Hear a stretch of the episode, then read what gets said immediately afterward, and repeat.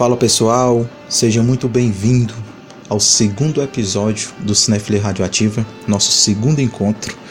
E é com enorme prazer que eu trago mais três ótimas dicas sobre cinema, três ótimas dicas de filmes que eu acredito que seja um pouquinho fora da curva ou não, né, para alguns, e que eu espero de coração que isso se transforme numa experiência. As indicações, seja você assistindo e abrindo essa porta em paralelo, a gente volte a conversar sobre os filmes indicados ou sobre a mídia, cinema como um todo, né?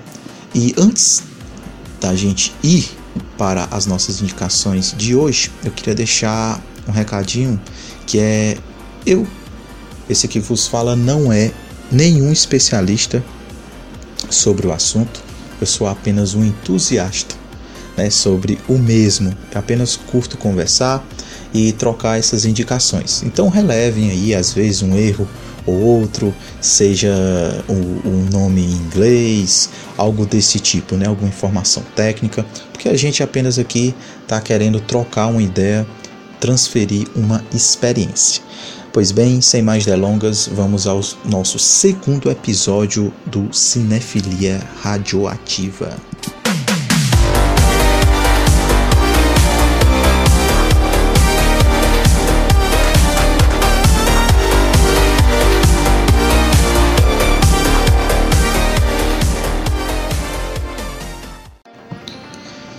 Chegando à nossa primeira indicação de hoje, eu estou falando de A Noiva de Frankenstein, de James Whale, de 1935. É para que para que você, né, venha a ter uma melhor experiência com esse filme, uma completude melhor sobre a obra, eu acho bem mais interessante se você tiver assistido o clássico de 1931. Então aqui já fica a minha a minha indicação dupla, não só A Noiva de Frankenstein, mas o Frankenstein de 1931. Faça esse favor a si mesmo e confira esse clássico que é o Frankenstein.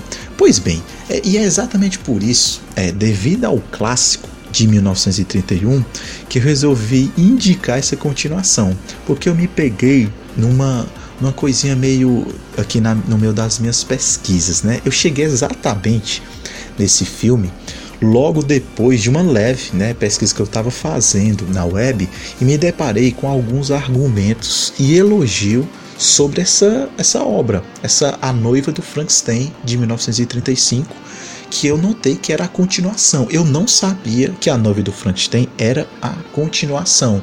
Eu pensava que era uma, uma história, lógico, do Frankenstein, mas que não tinha nenhum vínculo com o primeiro filme.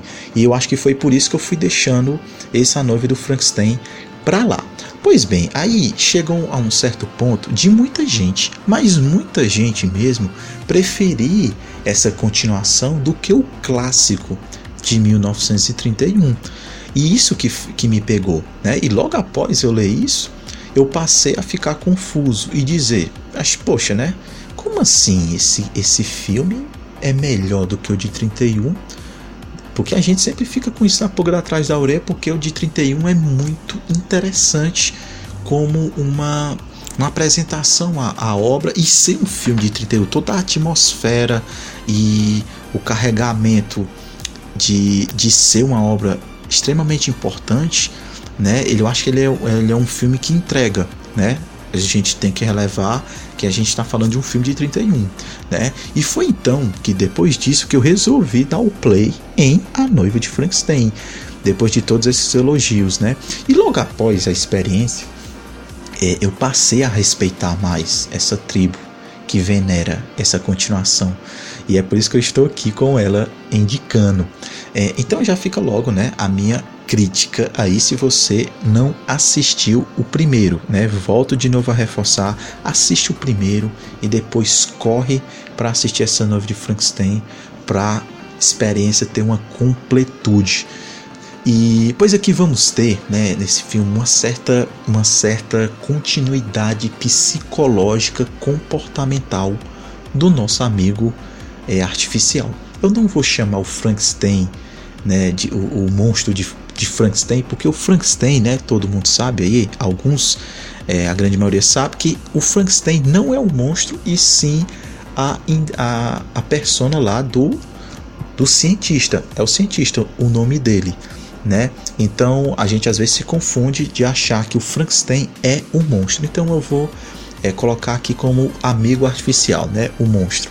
E, esse, e nesse Noivo de Frankenstein a gente consegue encontrar atributos e características que que não deu para ser mostrado no primeiro. Acho que devido ao tanto orçamento como a questão ali de um filme que eu acho que o filme não chega até nem uma hora e meia, se não me falhar a memória, é bem rápido mesmo. O primeiro, né? Outra coisa interessantíssima que a gente vê aqui no Noiva de Frankenstein, que me fez abrir um sorriso, foi o fato é, da escritora Mary Shelley ter uma participação super interessante, que para mim foi uma excelente sacada do diretor, né? É, participação essa mais do que merecida, homenagem essa mais do que merecida para Mary Shelley, né? Para quem conferiu o primeiro, né, vai notar, ah, só voltando, né, a Mary Shelley, para quem não sabe, é a escritora do livro, né, do Frankenstein e a gente sabe todos os problemas né, que a mulher, que, que a, a, a posição da mulher não tinha na sociedade. Então tem todo um, um, uns bastidores aí, né, que ela colocava o nome do marido para ser publicado, enfim. E, eu, eu, e é exatamente com depois desse A Noiva do Frankenstein que eu resolvi finalmente tirar a minha, o meu exemplar do Frankenstein da estante e colocar aqui já na fila. Depois que eu acabar esse, o livro que eu estou atualmente, que é do Lovecraft, dos contos, eu vou já pular para o, o Frankenstein da Mary Shelley, né?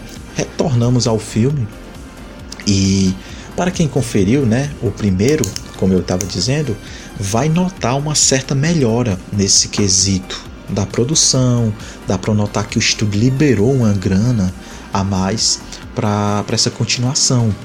Né? A gente consegue encontrar no, no monstro né? uma, uma crise existencial do personagem. Isso é muito, mas muito, mas muito interessante. A gente vê esse trabalho, esse carinho que o roteiro tem. O que faz o filme, para mim, ganhar outra perspectiva, né? fazendo a gente ficar realmente em estado de reflexão sobre essa obra, A Noiva de Frankenstein, de 1935. O filme tem uma cena particular que para mim ilustra muito bem o que estou querendo dizer, que é uma verdadeira poesia em forma de cinema de, de horror, né? Que não, não pela, a, pela parte é, gráfica da coisa de, de, de escracho, né? De coisa que, que, que é uma pancada, mas não, é, é simplesmente muito bonito a gente vê essa cena que é no momento no qual o Frankenstein encontra um certo um, um, camponês, eu acho que é um camponês, não sei, só que ele é cego. E a gente vê duas criaturas que são vítimas, né, é, vistas como escória, né, e tal. O diálogo do, do camponês com o nosso amigo monstro é uma pedrada em nossa sociedade digamos, humana, né? Eu estou fazendo aspas aqui, humana, né? Que lá é tratado, vale a reflexão sobre o, o tratamento, a visão que eles têm sobre o monstro, né? E sobre a gente pode refletir, né? Essas sobre esse, esse diálogo sobre várias outras coisas, né? Além de rejeição, tem toda a questão da aceitação, um pertencimento né, a partir de gestos sociais, gestos sociais esses que vêm influenciar na, na atitude do monstro, seja na parte da agressividade ou no pacífico, é simplesmente sensacional essa parte aqui que faz a gente é, dar catapulta assim o filme para outro nível. É, o filme tem diálogos esmagadores sobre a vida e a existência, como eu citei, esse aí é um dos. E apesar de não ter nada chocante, como eu falei graficamente em tela, esses diálogos são pesadíssimos, porque a gente tem o, que a gente chama né, de o ser humano brincando de ser Deus. E esse ar de superioridade que é exposto em tela, essa coisa né, de brincar com Deus, de ser Deus, é a partir da aparição de um dos personagens mais doideiras da sétima arte, que é o Dr. Pretorius.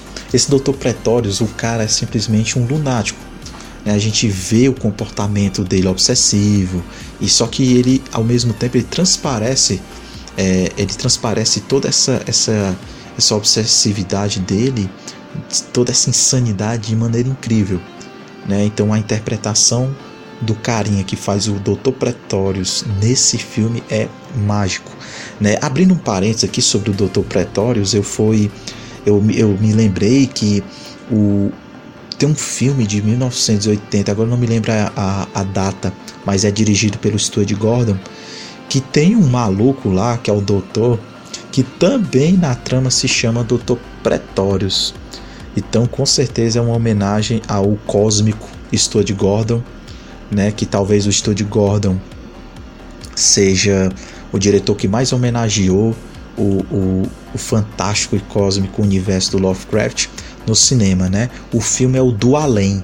Né? Estou vendo aqui que ele é dirigido pelo Studio Gordon e o, esse filme do Além tem um Dr. Pretorius lá que com certeza é homenagem desse filme também.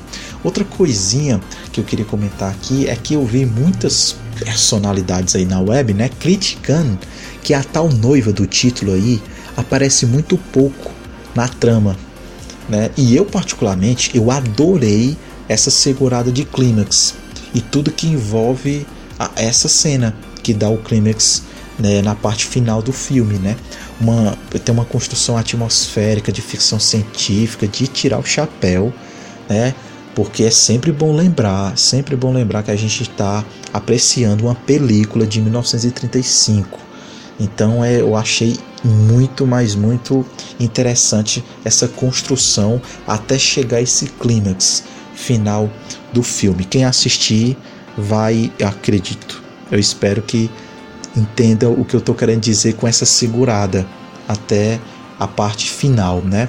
Então, é, eu acho que todo esse seu clímax, né, vale muito a pena esperar esse, esse, essa, esse acontecimento, né? É, toda essa espera da tal noiva é, que vi incomodando a maioria chegou a me agradar não que eu queira ser diferente, mas é porque eu entendi a proposta do diretor aqui de dar essa, essa segurada, né? Mas também entendo o pessoal que critica que viu ela pouco, né, em tela, digamos assim. Então é isso, pessoal. Eu tô indicando essa obra porque eu fiquei impressionado como o pessoal estava criticando muito bem e a muitos, né, de cada 10 comentários eu via que oito indicavam diziam que essa obra era até melhor do que a clássica né, de 1931. E isso me chamou a atenção, eu fui conferir realmente vale a pena o nosso tempo e experiência investida nessa película. E é isso, minha primeira indicação é A Noiva de Frankenstein, do diretor James Whale, de 1935. Vale muito a pena essa essa película, além, é claro, como eu disse, é sempre bom para ter essa completude maior, assistir a, o, o, primeiro filme de 1931, que eu espero que você já tenha feito isso, e pula para essa continuação que vai ser uma experiência incrível mesmo. Beleza? Minha segunda indicação agora.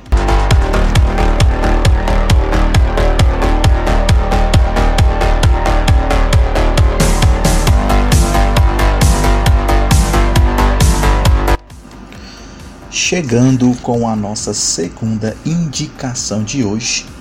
E eu estou falando do filme Doze Homens e uma Sentença, do diretor Sidney Lumet, de 1957.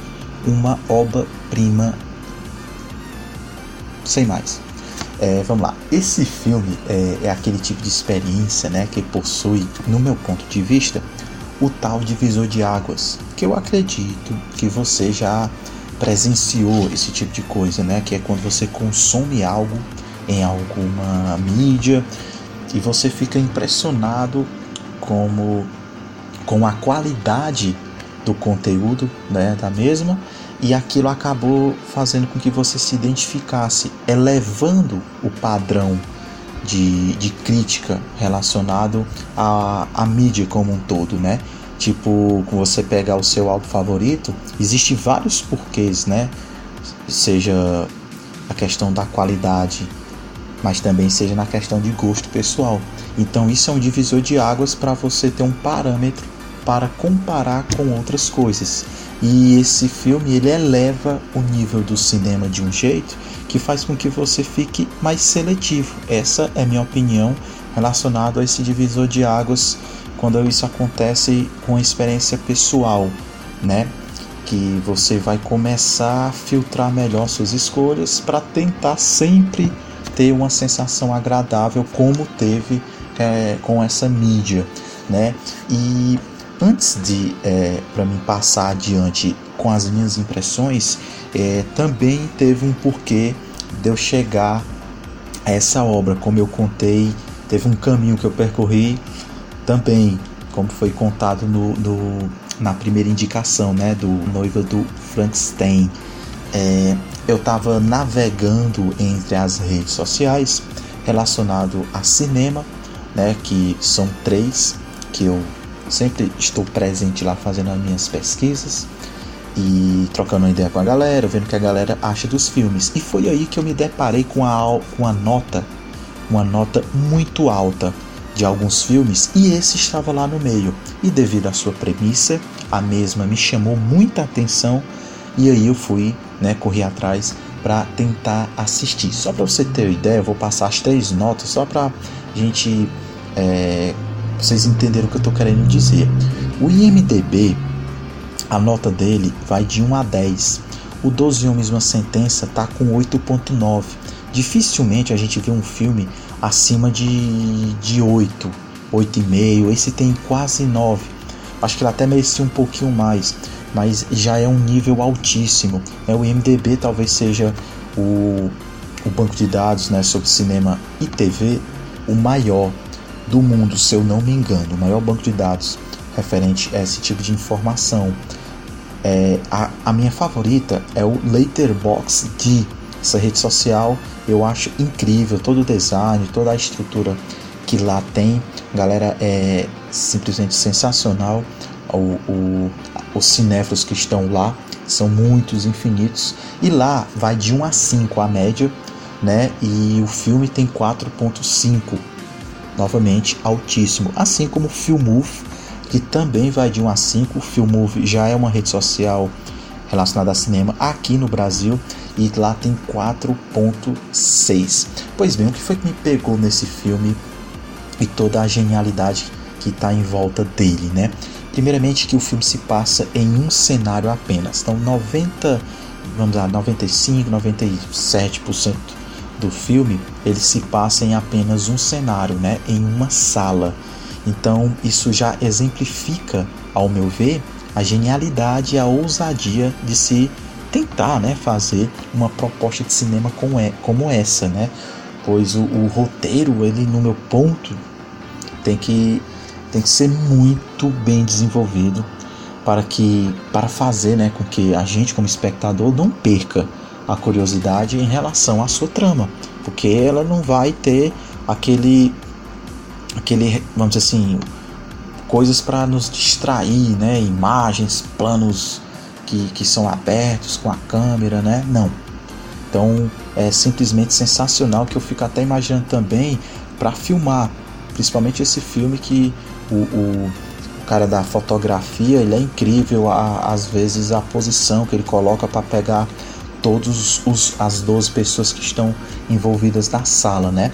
Como eu disse, né, o filme se passa nesse cenário apenas e e as atuações são incríveis de todos, coisa mesmo assim de teatro, de tirar o chapéu. Antes eu queria mencionar o, o um diretor espetacular, um dos maiores de todos os tempos, que eu acredito que vocês conheçam, que é o Hitchcock. O Hitchcock gosta de, de, experimentar esse tipo de coisa. Além disso, o, o, tal do plano sequência, né? ligar a câmera e começar a filmar. Tem dois filmes do Hitchcock que experimentam esse tipo de coisa que é simplesmente genial, que é o Disque M para matar e o Festim Diabólico. Né? Eu pretendo voltar aqui depois com um especialzinho do Hitchcock com obras um pouco fora do convencional. E o Disque M para matar o Festim Diabólico já fica aí como dicas extras. Espetacular, um cenário apenas, e a magia acontecendo. Pois bem, temos 12 homens para julgar um homicídio de um jovem de 18 anos. Essa é o plano de fundo, ou o plano principal, lógico, do filme, né? 12 homens para julgar um homicídio de um jovem de 18 anos. Se os 12 homens votarem a favor, o menino é levado para a cadeira elétrica e game over. É, são parentes, eu não entendi muito bem se eles votam, se todos, né, se o voto for unânime, se o menino vai para a cadeira elétrica ou simplesmente ele vai para a prisão normal. Tem um diálogo que fala que ele vai para a cadeira elétrica, mas acho que deu para entender como é que vai, que vai funcionar a trama do filme, né? Então, se ela for não for unânime, né, o tal caso passa para outro grupo do júri e aí vai. Então tem que ser 12 a 0, seja a favor ou seja contra, para ter, né? Não pode ter um indo contra a opinião dos outros 11, né? O tal júri ele é feito por pessoas normais e diferentes, de profissões diversas. Isso é altamente interessante porque faz com que eu ou você que vem assistir se conecte com a trama, porque a não ser que você é, seja um advogado, entenda um pouquinho aí das leis e tudo mais, mas o que estou querendo dizer é que os diálogos são de pessoas normais que não entendem muito bem dessas, dessas coisas, né? Como funciona. Então, são você começa a se identificar, porque não tem, é, vamos dizer assim, a relação né, técnica com a advocacia, esse tipo de coisa. E eu acho já isso também uma, uma uma qualidade extrema na escolha do, dessa parte né, relacionado ao diretor. Né? Então aqui temos, vamos lá, vários pontos de vista de uma mesma situação. Tal comportamento opinativo né, faz com que hum, isso aqui né, se transforme num verdadeiro estudo social. Então são várias pessoas com profissões diferentes, culturas diferentes, que vão dar uma opinião sobre um determinado caso. Então vai ter aquele que vai vai dar sua opinião relacionada à sua cultura. Pois a gente sabe, né? Doce, salgado. Eu gosto de azul, você de vermelho. Então a gente diverge de muita coisa, né? Uns vão dar opinião só porque todos estão levantando, a grande maioria. Isso acontece muito aqui na nossa sociedade, né? galera indo simplesmente porque a maioria está indo para aquele lado, você vai, nem se pergunta, né? Você nem se auto é, faz uma autoanálise para saber se aquilo é com, sei lá, se você vem a se identificar, né? E tal. E é, é nessa, nesse, nessas entrelinhas, nos diálogos, nessas discussões e pontos de vista, que a gente pode encontrar doses é, para discutir democracia, é onde ela é falha ou não, se essa democracia ela funciona ou não, é simplesmente incrível, né? O filme também, pessoal, ele mostra é, o quanto discutir sobre algo de maneira profunda é complexo. Né? A gente pode novamente abrir várias bifurcações, né, por assim dizer, sobre um determinado tema. Às vezes a gente simplesmente fala, mas quando a gente vai a fundo, vai tentando sempre procurar os porquês, a gente começa a abrir camadas que é, quantas vezes né, a gente vai discutir sobre algo e a gente é manipulado pelos nossos preconceitos?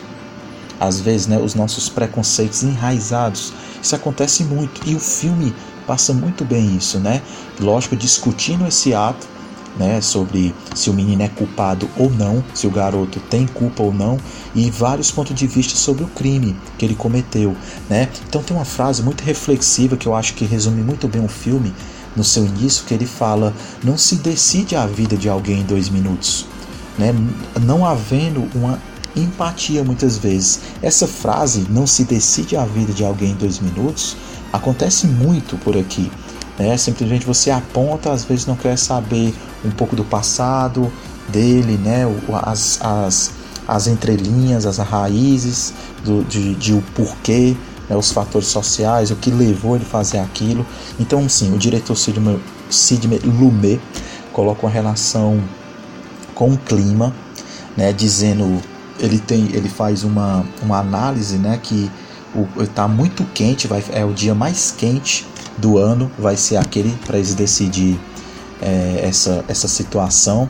né? E ao mesmo tempo no final acontece algo que, tam, que faz relação com, com o que está acontecendo no enredo, né? Então até o clima ele consegue faz, ele, ele consegue conversar entre né, algo externo, né, que está lá geograficamente falando, com o que está rolando ali no bate-papo, né? Como eu falei, pessoal, as atuações são bem teatrais e onde todos conseguem ter o seu momento de tela. Os, todos os personagens que estão ali rodando, dando opinião, eles conseguem ter, né? Então dá para a gente ter a oportunidade é, de conhecer um pouco de cada um das personalidades que tem ali. Não? Então você vai ver um, um mais preconceituoso por causa disso, daquilo e tal. Então um verdadeiro estudo social sobre sociedade e afins. É uma obra-prima da história do cinema, não só por isso, por ser apenas um plano, mas é porque é um poder argumentativo fortíssimo, sempre atual. E eu acho que tudo que envolve, além disso, tem a simplicidade. Essa ideia de apenas né, um, um, um ambiente para se gravar, isso tem que ser muito, mas muito bom, tem que dominar muito bem é, a equipe em si tem que dominar muito bem a proposta, porque senão acaba ficando chato, que é completamente o contrário daqui, que você fica preso querendo saber como é que a trama é, vai se desenrolar e ter o seu desfecho. Simplesmente espetacular, uma verdadeira experiência cinematográfica. Doze Homens e uma Sentença, Sidney Lumet, 1957. Essa foi a minha segunda indicação.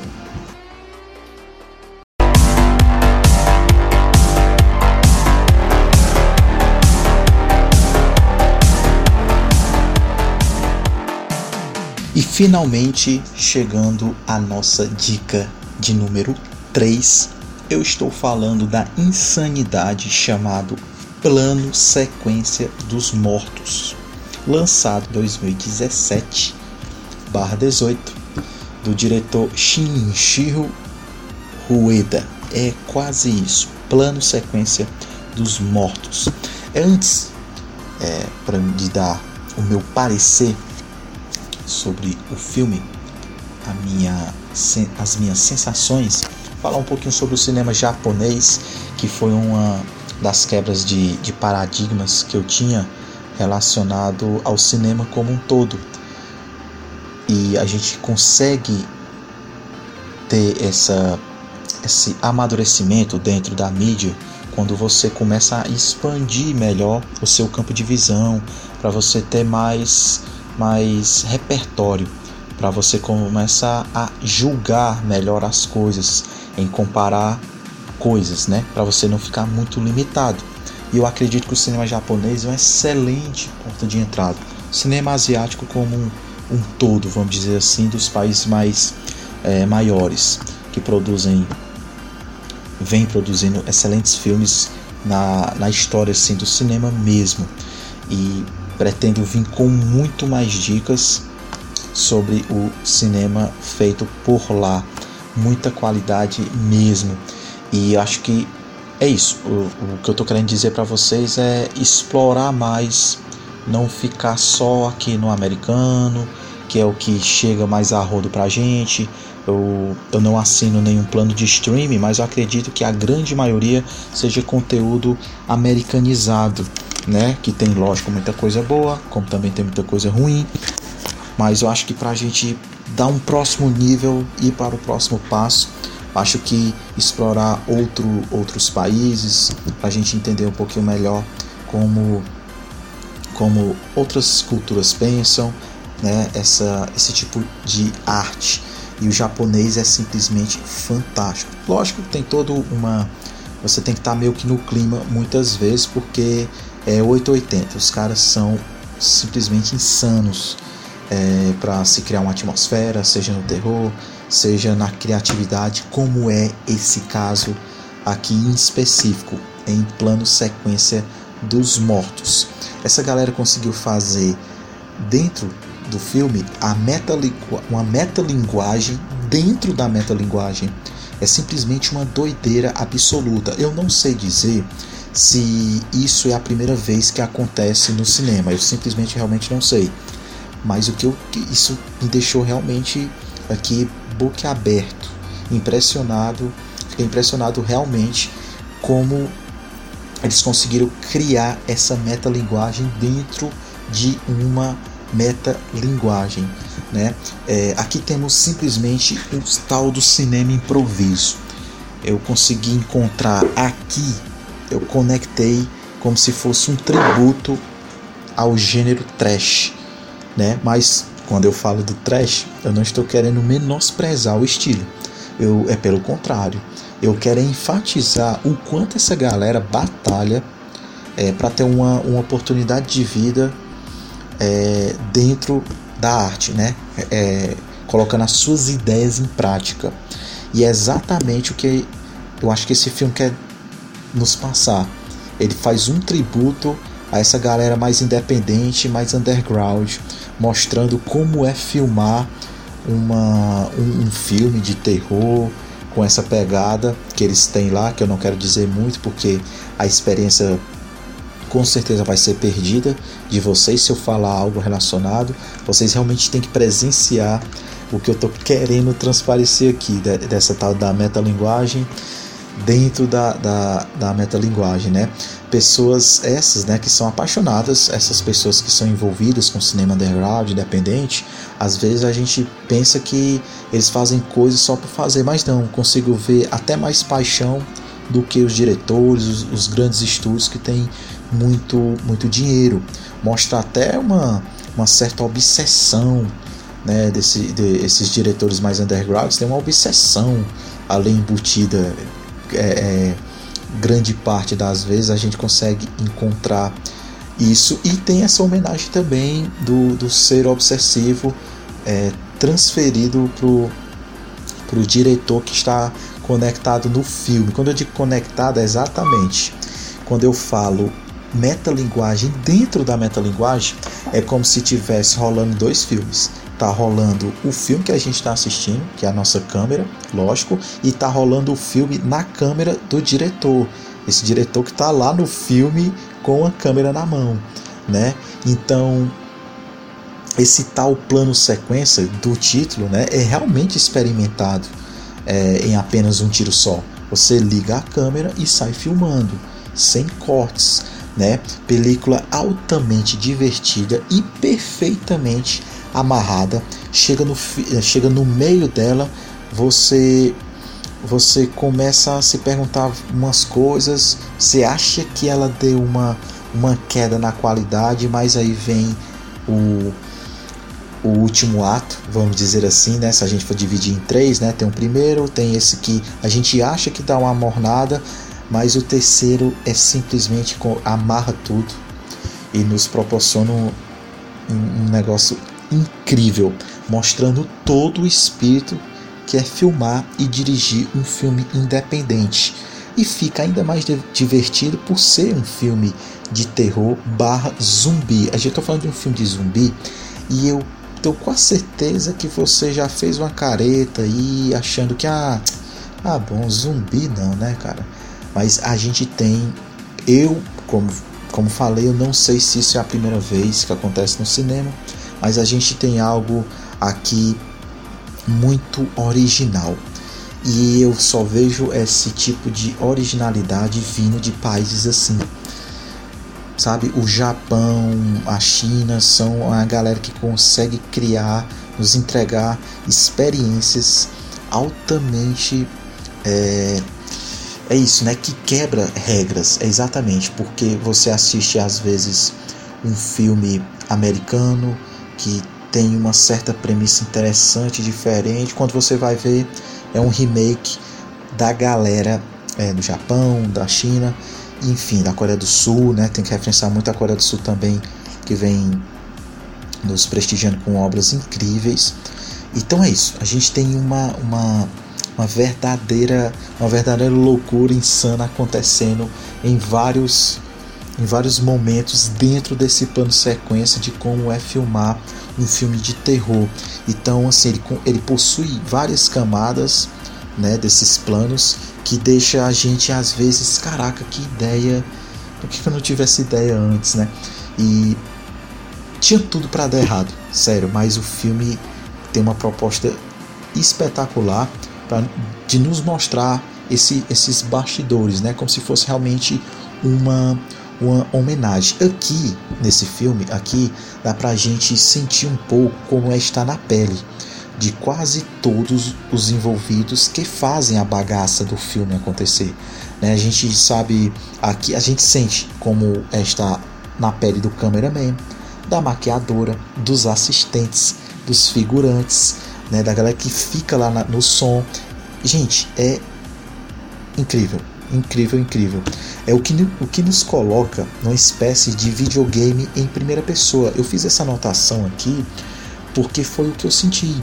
Às vezes você é como se eu realmente fosse eu tivesse com aquela câmera também na mão. Não é, é o font footage, mas eu consegui ir além do font footage, né? Que é aquele cinema que o cara tá com a câmera realmente na mão, balançando, né? Não tem esse, esse, esses planos retinhos e tal. E aqui a, a experiência é elevada, a galera vai quebrando paradigma e dentro de paradigma e nos colocando dentro de uma verdadeira experiência. Eu coloco assim, ó, se o plano de sequência dos mortos ele é bom ou ruim, lógico que como tudo, né, vai depender muito do seu estado de espírito. E isso vai passar de um mero ponto de vista. Mas, mas a gente não pode negar que os japoneses tentaram algo diferente para o gênero aqui que cá entre nós é, estava precisando, principalmente o gênero é, terror barra zumbi. Acho que estava começando a ficar um pouco. É, sabe, as ideias estavam se esgotando. O próprio é, é, Trent Busan, né, que agora não tô, invasão zumbi, que é, se eu não me engano, da Coreia do Sul, é, se não é da Coreia do Sul, é Japão, enfim, eles mostraram uma, uma uma proposta diferente, um cinema inteligente, ágil, que o, o, o cinema de zumbi tava, sabe? Tava capengando e eles vieram e deu esse gás. Eu acredito que Plano Sequência dos Mortos veio também para adicionar filmaço, não só para a galera que curte o gênero do terror barra, barra zumbi, mas para a galera que gosta de adentrar, experimentar algo diferente no cinema como um todo. E isso é um verdadeiro estudo. O filme consegue passar essa, essas camadas, né? Que faz a gente se conectar. Além da pegada de comédia também. Então tem muita. Tem muito. muito tem vários momentos assim que, que você vai rir e você vai se perguntar se realmente aquilo está acontecendo em tela. Pessoal, novamente, muitíssimo obrigado pela, pela atenção, se seja quem estiver escutando, se é que alguém escutou isso até esse exato momento.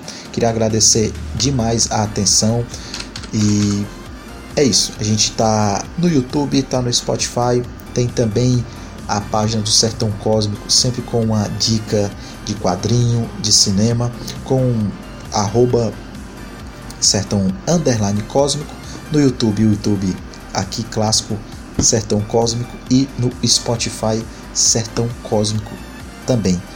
Pessoal, abração, espero ter é, vocês tenham curtido as três dicas de hoje.